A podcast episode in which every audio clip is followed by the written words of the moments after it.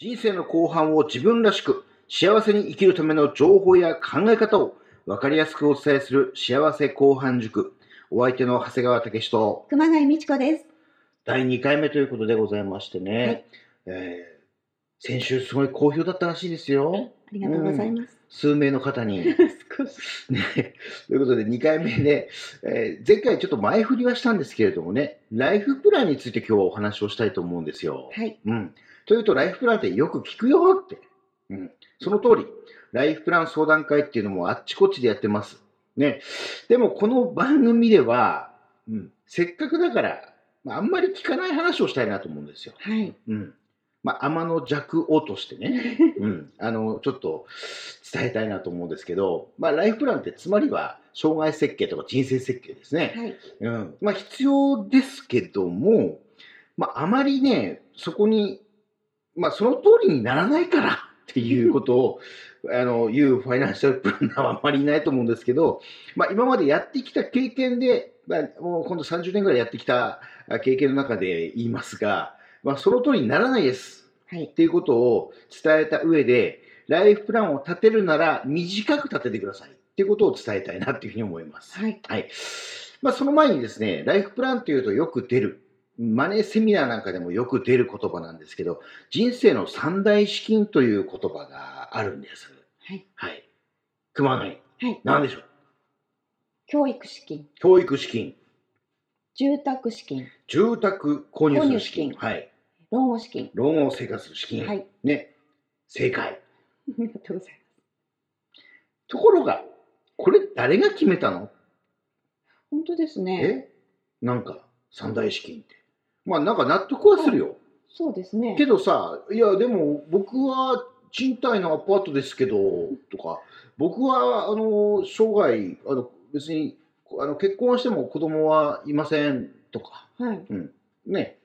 まあ、老後はって言われるとね、老後っていう捉え方って何歳まで生きるかわからないんでね。はいうん、まあ、ほとんどの人が、ね、70、80まで生きるとすれば、それはまあ、老後を迎えてるかなって思うんだけど、はい。この人生三大資金っていうのがあるんですよって、皆さんだからここまでお金貯めなきゃいけないですよ。えちゃんとマネープラン立ててますか？ライフプラン立ててますか？って、どこかね、営業チックなんですよ。うん人生の三大資金っていうのを歌ったあーことすると、はいまあこれは経験上ですようん。それを私やっていたから言うんですけど、はい。だからライフプランをしっかり立てなきゃいけないかっていうと、ちょっと無理があるし、今言った人生三大資金が全部希望通りに手に入るってことは、ほぼないと思ってください。言っちゃった。言っちゃった。うん。今までだってそれ見たことないですもん。そうですね。うんうん、はい。じゃあ、教育資金のところだけお話をしましょうか、まずね。はいうん、じゃあ、えーまあ、もうなんといっても目の前にですね、この春、ね、息子を、ね、大学まで卒業させて、ね、立派に就職させた、ね、お母さんがここにいるんです。ね、それが熊谷美智子です。ね、えーどうでした？教育資金、振り返ると。FP なのに。FP なのに。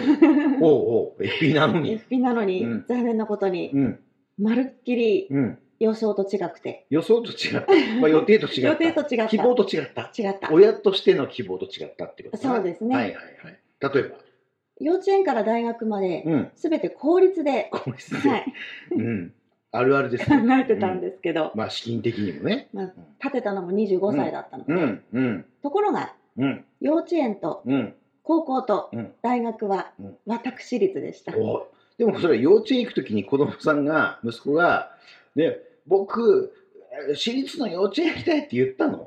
言ってないんですけど、うんもう私も働くのに、うんいろいろこう、うん、建てたら、うん。私立幼稚園だなっていうなことを言われました。そういうことですよね。はいまあそういうことだ。はい。で、小中行って、じゃあ高校受験があって、まあでもやっぱり教育のことを考えたりして、まあ結果、まあ私立を選ぶということがあったり、はい。ね、大学だと当然、もうね、やっぱりもう自分の意思ではい決めるわけだから、そうですね。ね、こう公立行きなさいって。えーまあ行きたいところもあったり、まああるけども、結果やっぱ私立だった。そうなんです。うん。うんまあでも、その予定は、まあ特にマネープランとしては、はい。変わるわな。そうですうね。ん、ということですよかなりね。変わりますね。うん、その中で、ね、世の中、やっぱり、じゃあ、ね、マイホームを持つということ、まあ、これも一つの夢でありね、また、子供さんの環境も考えたら、子供部屋があってとかね、まあ、庭でバーベキューしたりって、とてもこれもいいことだと思うんですけど、住宅ローンと教育をするための、おね、まあ、仕送りしたり、学費を払ったりね、みんな周りのお金かけたりっていうことを同時にやりながら、老後資金を貯めるって、ちょっと無理があると思いません？無理があると思います。うん現に私は、なので家は建てず、うん。賃貸で、あ、賃貸はい、うんしました。なるほど。はい。結果、今、家を持っていないいないです。っていうことですよね。はい。でこの辺って人生の三大資金とはいえ、例えばじゃあ、うん、もしかしたら、これ誰も言わないんだけど、いわゆる毎月の生活資金とか、ねはい、電気代とか、うんガソリン代とか、車を買う購入する資金とかって、は計算してったら、実は人生の三大資金っていうところに言うと、生活をするためのお金、はい。これが実は三大資金の中に当然入ってこなきゃいけないんですよね。うん。はい。それから、まあ、保険を払ってますけど、保険料っていうものも、実は人生の三大資金、人によっては三大資金の中で1位になる人もいるかもしれない。そうですね。っていうことなんですよね。はいうん。だから、この人生三大資金って言われてるものをどう貯めるかっていうよりも、全体のことをやっぱり考えなくちゃいけない。うん。しかも、ライフプランって、ね、は子供さんを育てて二十数年、はいね、経ってるわけだけども、うん。じゃあ、えーそうですね、に25からライフプラン立てたって、はまあ早かったと思うんですけど、まあ30歳ぐらいの人たちが多いかな、今ライフプラン立てるとすすればね。ね。家をどうしようかなとか、えーいわゆるパパママ世代がライフプランっていうことを考え出す。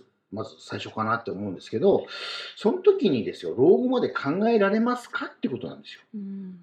難しいですね。50年とか先の話をって、はい今から50年前の昭和48年頃って、まあ、オイルショックがあったりとか、ね、なんだけど、その時の貨幣価値とか環境とかね、はい。まあ、価値観とか全く違うじゃないですか。はい。で、これを、これからプランニングしようとしたって、まあ、ちょっと無理があるなと思うんですよ。はい。じゃあ考えなくていいのかってなっちゃうんだけど、まあ、若い世代って一括りにしちゃうと、20代、30代の人は10年でいいと思っています。うん。うまあ、まずないですね。10年間、はいうん、で考えましょうって。じゃあ住宅ローンどうしたらいいんですか？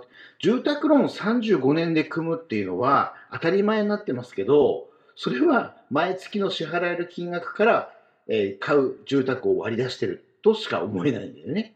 うん、でも35年先まで、じまあ、住宅ローン、つまり家をここにずっと35年住むって決めちゃうわけだから、はい本当は私が20年で住宅ローンはベストよ。ベストはね。はい。20年、まあ、子供が成長して、もうその部屋に子供を使ってないよっていうことを想定するところで住宅資金は、まあ、住宅ローンは、え払い終えるっていうのを、そこから買える家を、買える土地を本当は買うのが身の丈に合っていると思うんだけど、はいそんなこと言う人いないよね。いないですね。いないんだよ。35年でローン組んでって、うん、払えるのはいつまでっていうと、働いてる間みたいな感じでやっていくから、退職金で繰り上げをするとかっていうのも、ちょっと無理があるっていう時代になっているっていうことなんですが、えー25年で組むというライフプランを立てるのに最もいいのは50歳です。50歳。うんまあ、人によるけれども、大体子供さんの